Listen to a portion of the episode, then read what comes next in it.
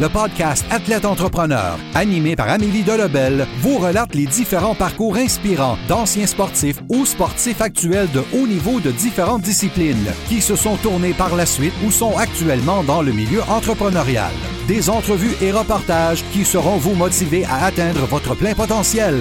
Le podcast Athlète Entrepreneur. Des cheminements à découvrir.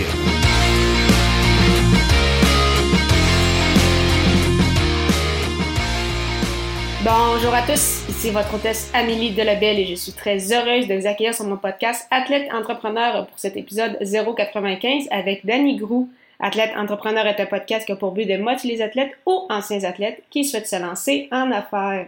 Avant de vous parler de mon invité du jour, je voulais tout d'abord vous souhaiter une magnifique année 2021 et je voulais également vous parler de mon nouveau podcast Les médias sociaux en affaires. En effet, j'ai lancé un autre podcast ce lundi 4 janvier.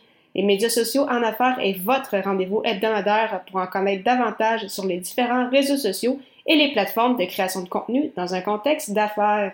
Pour écouter mes premiers épisodes, simplement allez au ameliedelebel.com baroblique podcast 2, donc 2 en chiffres, en souhaitant que vous allez également apprécier ce balado. Pour cette émission, j'ai le plaisir de discuter avec Danny Grou, un ancien défenseur étoile dans la LHGMQ qui a remporté à trois reprises la Coupe du Président. Après une carrière intéressante au niveau professionnel dans la Ligue américaine de hockey, la AHL, et en Europe, Danny a fondé avec Joël Perrault, mon invité à l'épisode 10, l'Académie de hockey des pros en juin 2016. Sans plus attendre, je vous laisse à cette entrevue. Bonne écoute! Alors, je suis actuellement avec mon invité du jour, Danny Grou. Salut Danny, comment ça va? Ça va bien, toi-même? Ça va très bien, merci beaucoup. Euh, Danny, est-ce que tu pourrais nous euh, expliquer ton parcours dans le monde du hockey, de tes années dans le hockey mineur jusqu'à ta retraite? Écoute, euh, j'ai commencé là, comme tous les jeunes Québécois à l'époque. j'ai commencé dans le hockey mineur, là, novice, atome, puis oui, bam, bam. J'ai monté les échelons jusqu'à midget 3. Euh, je m'en souviens quand j'étais jeune, j'en mangeais. Puis à l'époque, c'était un peu différent. Euh, à tous les soirs, là, je m'en souviens, ma mère, c'était soit j'allais à patinoire, soit j'allais au hockey libre au coin de la rue. Euh, il y avait une petite aréna, l'aréna de Delsun, où j'ai patiné pas mal à l'époque. Puis ensuite, ben, c'est ça, j'ai monté les échelons. Euh, joué midget 3 une année. ensuite, j'ai été repêché junior majeur. J'ai fait partie de trois organisations junior majeur euh, Titan Acadie Batters, Foreur de Val d'Or qui m'avait repêché. Puis, euh, finalement, j'ai terminé ma carrière avec les Tigres de Victoriaville. Ensuite, mais euh, mon parcours junior majeur a duré quand même cinq ans. Alors, j'ai joué à 16, mais j'ai joué à 20 également. après mon année 20 ans, on avait remporté la, Coupe du Président, on à la Coupe Memorial. Ça avait été une super année. j'ai signé un contrat trois ans avec les Red Wings de Détroit. Puis euh, c'est ma, carrière en pro, elle a commencé. Euh, puis j'ai tiré ça pendant 13 euh, saisons. je me suis promené là, j'ai eu des contrats avec nationale, mais j'ai principalement joué dans la Ligue américaine.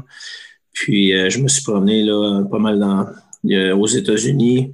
j'ai fait une, couple de fois des voyages, ben, des années. Je suis allé en Europe, joué dans, notamment à KHL pendant deux années. Puis euh, c'est ça. Puis j'ai terminé, euh, j'ai terminé ma, carrière à 34 ans. Euh, ma dernière année, j'ai joué à France, en France, à Rouen.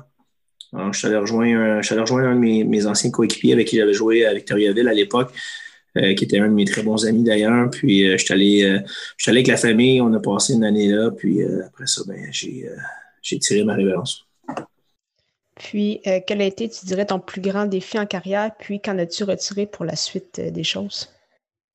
Ben, ça a été de, tout le temps, euh, tu sais, à un moment donné, quand tu arrives au niveau professionnel, c'est, à un moment donné, tu réalises que c'est un sport, c'est, tu as, du plaisir, mais c'est vraiment un job. Alors, faut que tu prennes soin de toi, faut que tu prennes soin de toi, faut que tu sois en forme.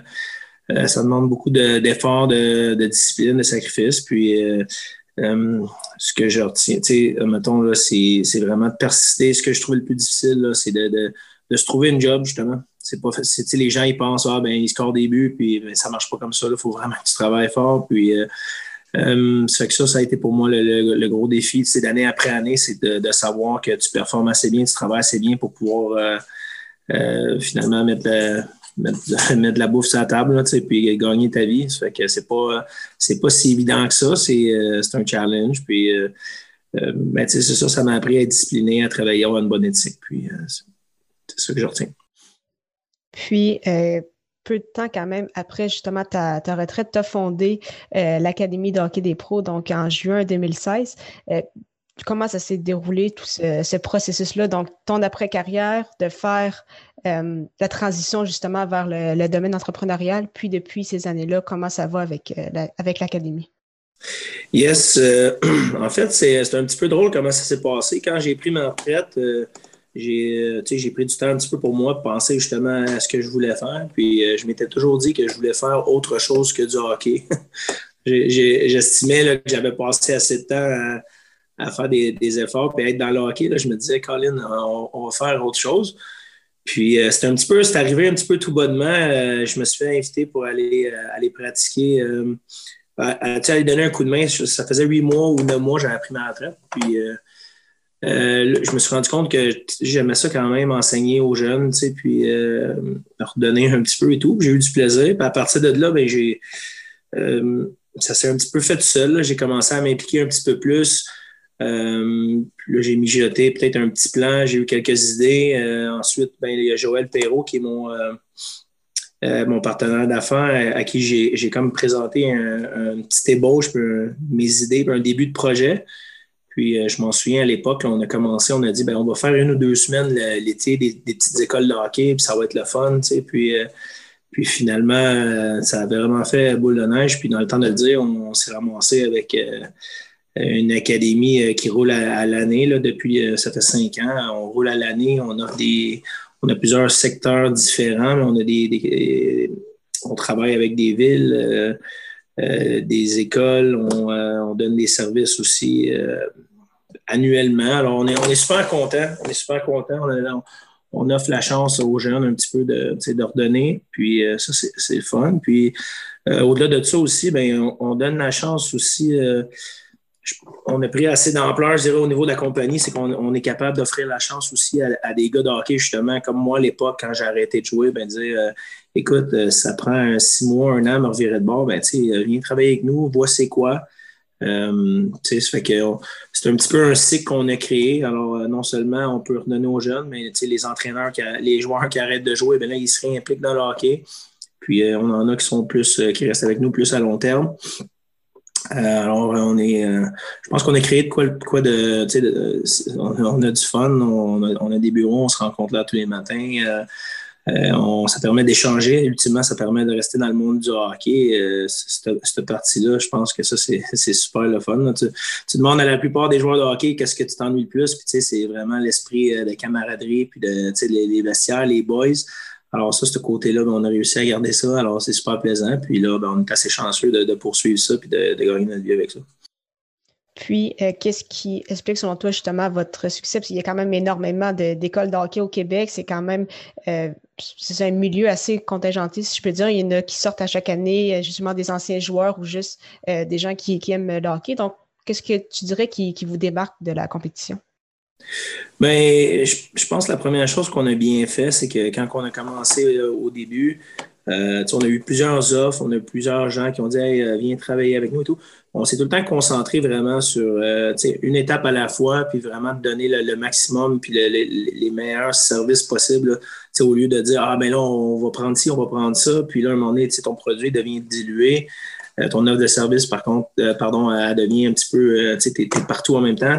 Alors, tu sais, nous, on a, on a été un petit peu étape par étape, que ce soit au niveau de nos cliniques, on n'en prenait pas trop au début pour pouvoir donner un bon service.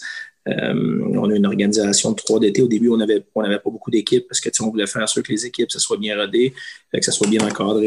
On a grossi tranquillement comme ça. Puis, je, je pense que les gens y apprécient ça. Puis ensuite, ben, on a amené un, aspect vraiment. On, on a amené l'aspect professionnel que nous, on a appris euh, au cours de notre carrière. Joël aussi a eu une super carrière, 13-14 saisons, plusieurs matchs en nationale. Euh, alors, on, on, a amené ça. on, demande une certaine euh, rigueur éthique de la part de, notre staff l'été. On a amené les valeurs que nous, on a appris, puis on les a transmis un petit peu dans notre business. Puis je pense que ça, les gens, ils, remarquent, ils l'apprécient. Puis évidemment, on essaie tout le temps d'innover puis de, à la fin de la journée, on essaie que le, jeune qui vient glace avec nous, qui a une super expérience, autant au niveau du plaisir, d'apprentissage, puis de, tout le reste. Puis, en plus de, ton école, tu es également entraîneur, donc ça fait justement quelques années que tu es impliqué avec les, les riverains du, Collège Charlemagne. comment justement tu vis cette, expérience-là de, coaching? Oui, ben, en fait, euh, là-dessus, par exemple, que je te corrige. Là, je suis, ça fait deux ans que je suis plus impliqué du tout avec. c'est avec les dynamiques, c'est ça, c'est les euh, dynamiques. ben, les dynamiques, oui, avec les dynamiques, euh, l'Académie est en charge du programme de développement.